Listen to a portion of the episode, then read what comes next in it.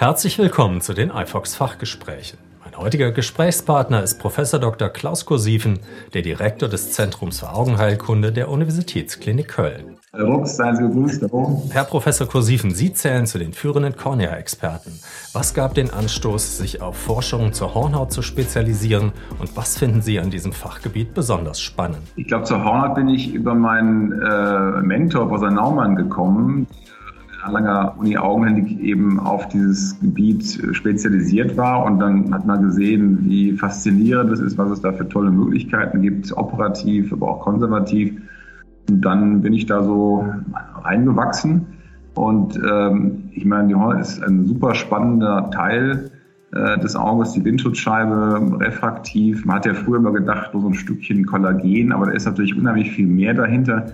Die ist immunologisch sehr interessant, jetzt gerade im Kontext der Hornhauttransplantation. Sie ist auch, mh, hm, weil sie eigentlich gefäßfrei ist, aber dann sekundär von Gefäßen besiedelt werden kann, auch ein super Modell für ähm, Angiogenese, Lymphangiogenese, also Gefäßaussprossungsprozess. Und das sind auch die beiden Dinge, die mich da schon seit Jahren am, am meisten interessieren, wie eben so ähm, Gefäß Prozesse in der Hornhaut, äh, äh, beeinflussen. Insofern ist es ein ganz spannendes Gewebe an sich, aber auch ein super Modellsystem.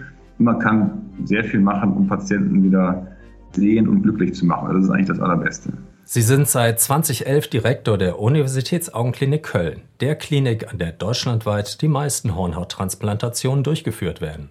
Wie hat sich die Hornhauttransplantation in dieser Zeit weiterentwickelt? Man muss sagen, dass ja diese, äh, dieser Wechsel von der durchgreifenden perforierenden Keratoplastik zu den lamellären Verfahren, der so mal, Anfang der 2000er begonnen hat, äh, der dann so ab 2010 rasant Fahrt aufgenommen hat, das war eine richtige, man kann sagen, Revolution oder eine massive Evolution, die das ganze Feld doch erheblich äh, geändert und auch für die Patienten verbessert hat. Wir reden ja ähm, da von wesentlich schnelleren Sehschärfenerholungen äh, bei der DIMEC, DISIC ähm, als bei der perforierenden Kertoplastik.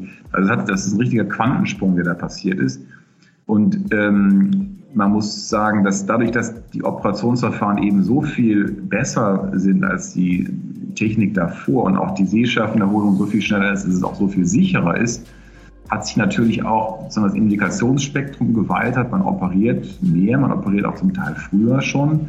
Und dadurch sind auch die Zahlen der Operationen äh, in den letzten Jahren ja kontinuierlich äh, gestiegen. Und wir haben eben wesentlich weniger Probleme, wesentlich mehr oder überwiegend auch zufriedene Patienten. Also das war ein richtiger Quantensprung in diesem Feld, auch und vor allen Dingen für die, äh, natürlich für die, für die Patienten. Diese ähm, ähm, Techniken, die entwickeln sich natürlich immer weiter. Es gibt immer weitere kleinere Nuancen, technische Verbesserungen, aber ähm, jetzt, wenn wir bei der, bei der DMEC bleiben, als endotheliale Form der lamellären Transplantation, dann ist das schon super weit fortgeschritten und auch super ähm, ähm, ja, soll man sagen, zuverlässig als Verfahren, um Patienten mit Fuchsdystrophie oder PEX oder sowas zu behandeln. Wodurch hat sich das Transplantatüberleben in diesen Jahren verbessert? Ich glaube, da ist auch der Hauptgrund ähm, erstens, dass wir eben minimalinvasiver operieren und sozusagen nur noch den Teil der Hornhaut austauschen, der wirklich erkrankt ist. Und wenn man jetzt zum Beispiel ein Problem ähm, in der vorderen Hornhaut hat, beim Keratokonus oder bei Narben, äh, und wir eine DALK durchführen, bleibt ja das Endothel des ähm, Patienten erhalten. Heißt, es gibt überhaupt keine endothelialen Immunreaktionen und damit auch nicht auch eine unbegrenzte Lebensdauer des Transplantates.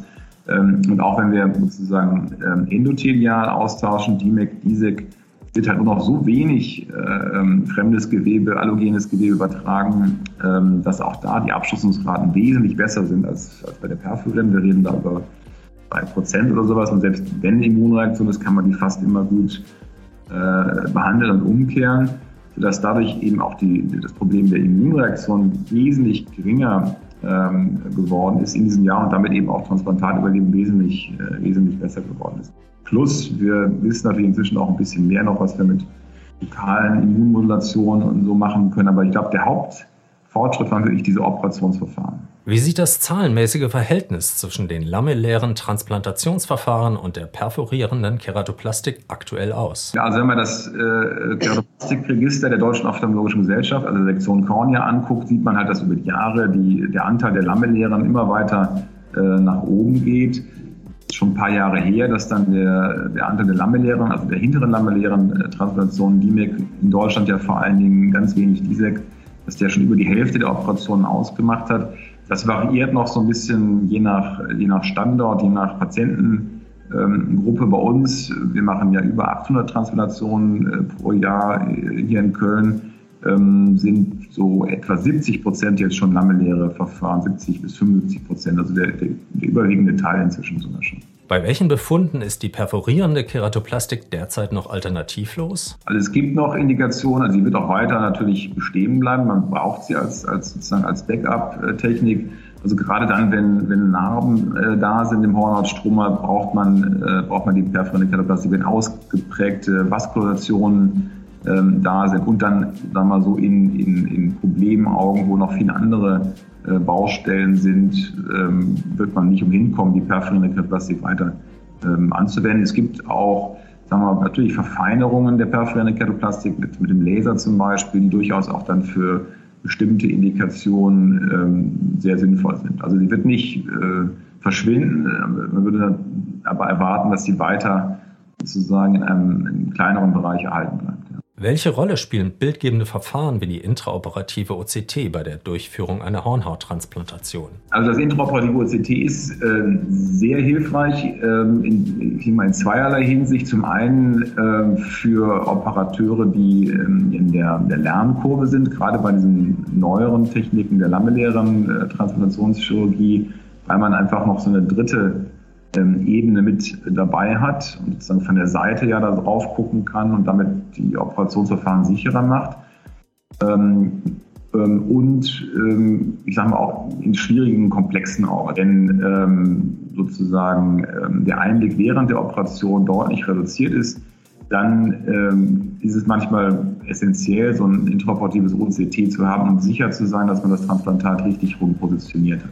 Das ist jetzt nicht der Regelfall, aber es gibt schwierige Augen, bei denen man äh, ohne IOCT wirklich sehr, sich sehr schwer tut. Vielleicht noch ein Punkt, wo es auch sehr wichtig ist, ist sind Narkoseuntersuchungen von Neugeborenen, von Kleinkindern, die man eben nicht mit dem OCT so normal untersuchen kann, wie das bei Erwachsenen der Fall ist. Ähm, da ist es auch eine extreme Hilfe, dieses OCT im OP, im Mikroskop bei den Narkoseuntersuchungen zu haben äh, um Diagnosen zu stellen, um Therapieplanung zu machen. Also das ähm, ist bei uns sozusagen Routine, dass man das bei so Narkose oder so bei Kindern anwendet. Was sind derzeit die größten Herausforderungen auf dem Gebiet der Keratoplastik? Ja, das ist, das ist der Bereich der sogenannten Hochrisiko-Keratoplastik, also Augen, wo wir eine perforierte Keratoplastik durchführen müssen im äh, Kontext von zündeten Augen, von Augen mit Gefäßen, wo wir eben deutlich höhere Abschlussungsraten haben. Vielleicht auch noch Augen mit ähm, entzündlichen Augenoberflächenerkrankungen, wie Graft versus Host Disease oder Pemphigoid oder ähm, andere ähm, autoimmunvermittelte Erkrankungen. Also das, das Problem der Abschlussungsreaktion in diesem, in diesem und der schlechten Wundheilung in dieser Patientengruppe, das ist immer noch ein Riesenthema. Da muss also weiter auch äh, noch geforscht werden. Da gibt es zum Beispiel jetzt ähm, demnächst als ersten Ansatz in die Richtung eine äh, prospektive deutschlandweite Studie, die äh, wir von Köln aus koordinieren, wo wir versuchen, ähm, diese Gefäße, von denen man eben weiß, dass sie Abstoßungsrisiko ähm, vermitteln, dass man die präoperativ mittels Crosslink, also mit UV-Lichtbestrahlung sozusagen zerstört und dann erst operiert, um dann damit ein besseres Transplantatüberleben zu haben. Da gibt es gute präklinische Daten zu und wir versuchen das jetzt in dieser prospektiven deutschlandweiten Studie, an der alle äh, Hornhautzentren, größeren in Deutschland teilnehmen, dann auch ähm, tatsächlich zu testen, ob das, ob das so stimmt und ob das dann in die Routine übergehen kann. Stichwort Keratoprothesen. Wie ist hier der aktuelle Stand? Da gibt es immer noch zwei, äh, zwei Verfahren. Das eine ist die Boston-Keratoprothese. Das ist weltweit und auch in Deutschland eindeutig das am häufigsten verwendete Verfahren, wo man zumindest mal für eine bestimmte Zeit dem Patienten wieder Sehvermögen ähm, äh, geben kann. Es gibt eine ganze Menge von Problemen, vom Glaukom über Wundheilung, äh, die das sozusagen zu einer nicht ganz trivialen Operation machen. Ähm, aber es ist eine, oder die, auf die letzte Möglichkeit, dann noch Sehschärfe bei schwerst betroffenen Augen sicherzustellen. Ähm, bei Augen, die eine sehr trockene Oberfläche haben, gibt es dann eben die Osteodontokeratoprothese, ähm, die aber wesentlich seltener durchgeführt wird, auch weil sie vom logistischen Aufwand also erheblich komplexer ist. Noch immer werden zu wenige Hornhäute gespendet. Von daher wäre eine künstliche Hornhaut aus dem Labor eine willkommene Alternative. Welches Verfahren hat Ihrer Meinung nach das größte Entwicklungspotenzial? Ja, also das ist, glaube ich, doch noch ein relativ ähm, weiter Weg. Also es gibt einen Spendermangel, ganz klar, gerade weltweit, jetzt gar nicht mal so sehr in Europa und Amerika, aber weltweit ist es ein Riesenproblem. Ich denke mal, da gibt es mehrere Ansätze. Ähm, es gibt äh, diese israelische Erfindung der, der Endoart, diese kontaktlinsenartige Struktur, die man von innen auf die Hornhaut näht bei Endothelversagen, um zumindest mal äh, etwas Sehschärfe zu ermöglichen, äh, Schmerzfreiheit zu gewähren. Das ist sicherlich denke ich, ein spannendes Verfahren für, für die, die globale Spendermangelsituation. Ähm, die Sehschärfenwerte scheinen also nicht ganz toll zu sein. Also es ist jetzt nicht der Stein der Weisen, aber es ist ein, ein, ein eine Möglichkeit, äh, um dem Spendermangel äh, entgegenzukommen. Das andere ist die, die optimierte Nutzung des Gewebes, was wir haben, also dass man eben eine Hornhaut nicht nur für einen, sondern für zwei Patienten nimmt, zum Beispiel den vorderen Teil für eine DALK, den inneren Teil für eine DIMEC. Oder noch besser in Zukunft, ähm, es gibt Möglichkeiten mit äh, Scheinflugtomographie wirklich erkrankte Bereiche des Endothels zu identifizieren und dann könnte man sich vorstellen, dass man in Zukunft so eine personalisierte DMAC macht, wo man noch bestimmte Bereiche austauscht und dadurch eben auch eine Spender-Endothelschicht auch für mehrere Patienten nutzen kann. Und als letztes, und das ist ja eine Sache, die vor allen Dingen im asiatischen Bereich vorangetrieben wird, die Zelltherapie, wo man eben Zellen, Endothelzellen vermehrt und die dann vorne ins Auge hinein injiziert. Ähm, die Arbeiten von Professor Kinoshita das ist in der Entwicklung, muss man gucken, ob das umsetzbar ist ähm, und ob es Vorteile bringt gegenüber der DINEC, die ja nun super gut etabliert ist. Aber das wäre sicherlich auch ein Ansatz für den äh, Spendermangel, weil man eben dann aus einem Spender äh, sicherlich Dutzende, wenn nicht gar noch mehr Patienten ähm, behandeln kann. Also zusammenfassend, es gibt verschiedene Ansätze, so richtig ähm, entschieden ist das Rennen noch nicht, glaube ich. An ihrer Klinik forscht eine DFG-Forschungsgruppe zu neuen Therapieansätzen bei entzündlichen Augenkrankheiten.